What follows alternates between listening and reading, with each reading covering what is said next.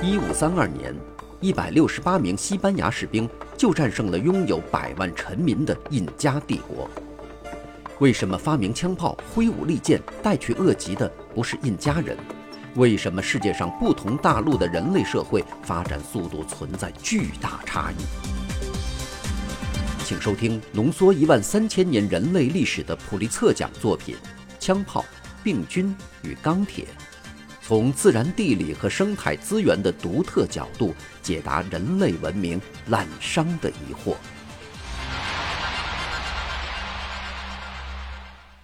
各位好，欢迎收听这一期的《给小白白的有声书》，继续为您讲述普利策奖作品《枪炮、病菌与钢铁》第十四章的第三部分。此前，我们对酋长管辖地进行了一般性的讨论。似乎他们全都是一个模式。事实上，酋长管辖地的差别是很大的。在较大的酋长管辖地，酋长的权力更大，酋长家族的等级更多，酋长和平民之间的差异更明显，酋长保留的贡物更多，官员的层次更多，公共建筑也更宏伟。例如。波利尼西亚的小岛上的社会实际上与有大人物的部落社会颇为相似，只不过酋长这个职位是世袭罢了。酋长住的简陋小屋看上去和其他简陋小屋一样，那里没有官员，也没有公共建筑。酋长把他收到的大多数财物重新分配给平民，土地则由社区来管理。但在波利尼西亚最大的岛，如夏威夷岛、塔希提岛和汤加岛上。酋长靠他们的装饰一眼就可以认出，公共建筑是靠大批劳动力来修建的，大部分贡物都被酋长留下，并且所有土地也为他们所控制。在家族分成等级的社会中，政治单位就是一个自治村庄的社会，又进一步演化为由整个地区内一批村庄集合而成的社会。而在这一批村庄中，有一个至高无上的酋长的那个最大的村庄，控制着只有次要酋长的较小的村庄。至此，有一点是显而易见的，这就是酋长管辖地带来了对集中管理的非平等主义社会来说带有根本性质的两难处境。从最好的方面说，他们可以提供个人无法承办的昂贵服务。从最坏的方面说，他们公然地在起着盗贼统治的作用，把实际财富从平民手中转移到上层阶级手中。这种高尚和自私的双重作用难分难解地联系在一起。虽然有些政府强调一种作用要大大多于强调另外一种作用，盗贼统治者和英明政治家的区别，强盗贵族和公益赞助人的区别。只是程度不同罢了。这只是一个从生产者那里榨取来的财物有多少被上层人物留下来的问题，是平民对把重新分配的财物用于公共目的喜欢到什么程度的问题。我们认为，扎伊尔的蒙博托总统就是一个盗贼统治者，因为他把太多的财物据为己有，相当于几十亿美元，而把太少的财物拿来重新分配。在扎伊尔那个时候都没有可以实际使用的电话系统。我们认为，乔治·华盛顿是一个政治家，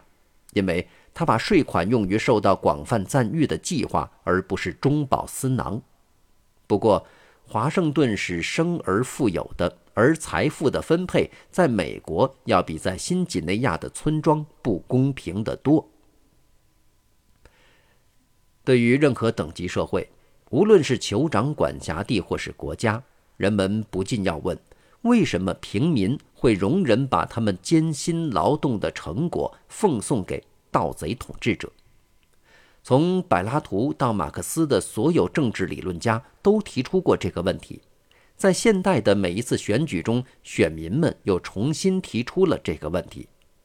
得不到公众支持的盗贼统治者有被推翻的危险。不是被受压迫的平民所推翻，就是被爆发的想要取而代之的盗贼统治者推翻。在夏威夷的历史上，曾不断出现过反对压迫者酋长的叛乱，而这些叛乱通常又都是由许诺减轻压迫的酋长的兄弟们领导的。从过去夏威夷的情况来看，我们也许会觉得这听起来滑稽可笑，但只要我们考虑一下这种斗争在现代世界所造成的种种苦难，我们就不会有这种感觉了。一个上层人物在仍然保持比平民舒服的生活方式时，要怎样做才能获得群众的支持呢？从古到今的盗贼统治者混合使用了四种办法：一、解除平民的武装，同时武装上层掌权人物。这在使用高科技武器的现代，比使用长矛和棍棒的古代要容易得多。因为现代的武器只要在工厂里才能够生产，也容易被上层人物所垄断；而古代的武器在家里面就很容易的制造出来。二、用通行的方法。把得到的财物的很大一部分再分配给群众，来博取他们的欢心。这个原则对过去的夏威夷的酋长与对今天的美国政治家同样有效。三，利用对武力的绝对控制来维持公共秩序和制止暴力，以促进社会幸福。这可能是中央集权的社会对非中央集权的社会的一个巨大的未得到正确评价的优势。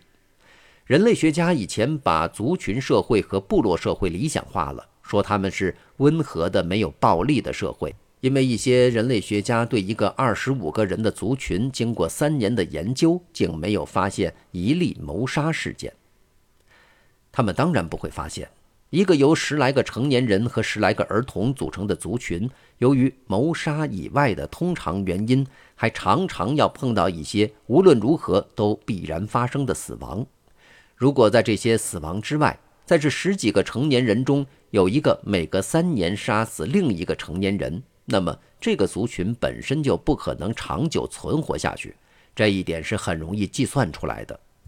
关于族群社会和部落社会的广泛的多的长期积累的资料表明，谋杀才是死亡的首要原因。四。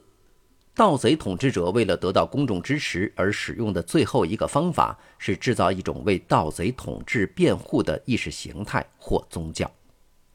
族群和部落本来就都相信鬼神，就像现代的国教一样。但是，族群和部落的相信鬼神，并不能被用来为中央权威辩护和为财富的转移辩护，也不能被用来维持没有亲属关系的人们之间的和平。当对鬼神的迷信获得了这些功能并被制度化之后，他们也就变成了我们所说的宗教。夏威夷的酋长们在宣传神性、神灵降世，或至少与诸神沟通方面，可谓其他地方酋长的代表。酋长声称，他为人民服务，就是为他们向诸神说情和在仪式上吟咏为求得雨水、好年份和捕鱼成功所必须的咒语。酋长管辖地都有一种独特的意识形态，它是有组织的宗教前身，维持着酋长的权威。酋长可以一身而兼政治领袖和祭司两个职务，也可以支持单独一个盗贼统治集团及祭司，而这个集团的职责就是在意识形态上为酋长提供辩护。这就是为什么酋长管辖地要把如此大量征收来的财物专门用来建造寺庙和其他的公共工程，因为这些建筑可以用作官方宗教的中心和酋长权力的醒目标志。除了为财富转移给盗贼统治者进行辩护外，有组织的宗教还为中央集权社会带来另外两个重大好处。第一个好处是。共同的意识形态或宗教有助于解决没有亲属关系的人们应如何共处而不致互相残杀这个问题。办法就是为他们规定一种不是以亲属关系为基础的约束。第二个好处是，它使人们产生了一种为别人而牺牲自己生命的动机，而不是产生利己之心，以少数社会成员战死沙场为代价。整个社会就会在征服其他社会或抵御外敌时变得更加有效。我们今天最熟悉的政治、经济和社会制度就是国家制度。这种制度如今统治着世界上除南极以外的所有地区。消失了的国家往往留下醒目的考古标志，如有标准化设计的庙宇的废墟，至少有四种不同规格的定居点，以及几万英里范围内的各种风格的陶器。我们由此知道，国家在公元前三千七百年左右出现于美索不达米亚，公元前三百年左右出现于中美洲。两千多年前出现在安第斯山脉地区、中国和东南亚，一千多年前出现在西非。在现代，人们不断看到由酋长管辖地形成国家的情况。因此，关于过去的国家及其形成，我们所掌握的知识远远多于关于过去的酋长管辖地、部落和族群的知识。圆形国家发展了大型的、最重要的酋长管辖地的许多特点，它们的规模从族群到部落，再从部落到酋长管辖地不断的扩大。酋长管辖地的人口少则几千，多则几万，而大多数现代国家的人口都超过一百万。最重要的酋长居住地可能成为这个国家的首都城市，首都以外，其他人口中心也可能取得真正城市的资格。而这些城市是酋长管辖地所没有的。城市与村庄的区别是：城市有重要的公共工程，有统治者居住的宫殿，有来自贡品和税收的资本积累，还有粮食生产者以外的集中人口。早期的国家有一个资格相当于国王的世袭领袖，他很像一个超级的至高无上的酋长，对信息、决策和权力实行甚至更大的垄断。即使在今天的民主国家里，至关重要的知识也只有少数人能够获得。他们对信息流向政府的其余部门进行控制，结果也就是对决策进行控制。在一九六三年的古巴导弹危机中，开始时，肯尼迪把关于确定核战争是否会吞没五亿人的信息和讨论限制在他亲自任命的国家安全委员会十人执行委员会的范围内。后来。他又把最后决定权限制在由他本人和三名内阁部长组成的四人小组范围内。中央控制在国家中比在酋长管辖地更加影响深远，而以贡物改名为税收的形式进行的经济再分配，在国家中也比在酋长管辖地更加广泛。经济专门化进一步走向极端，以致今天甚至农民也无法维持自给自足。因此，当国家政府垮台，社会所受到的影响就产生灾难性的结果，就像不列颠在罗马于公元407年至411年撤走军队、行政官员和硬币时所碰到的情况那样。甚至最早的美索不达米亚国家对他们的经济也实行中央控制，他们的粮食是由四个专门群体生产谷物的农民、牧人、渔民。以及果园和菜园的种植者共同生产的，国家从每一个群体那里得到产品，又向每一个群体分配必需的日常用品、工具和这个集团所不生产的食物。国家向种植谷物的农民供应种子和牲畜，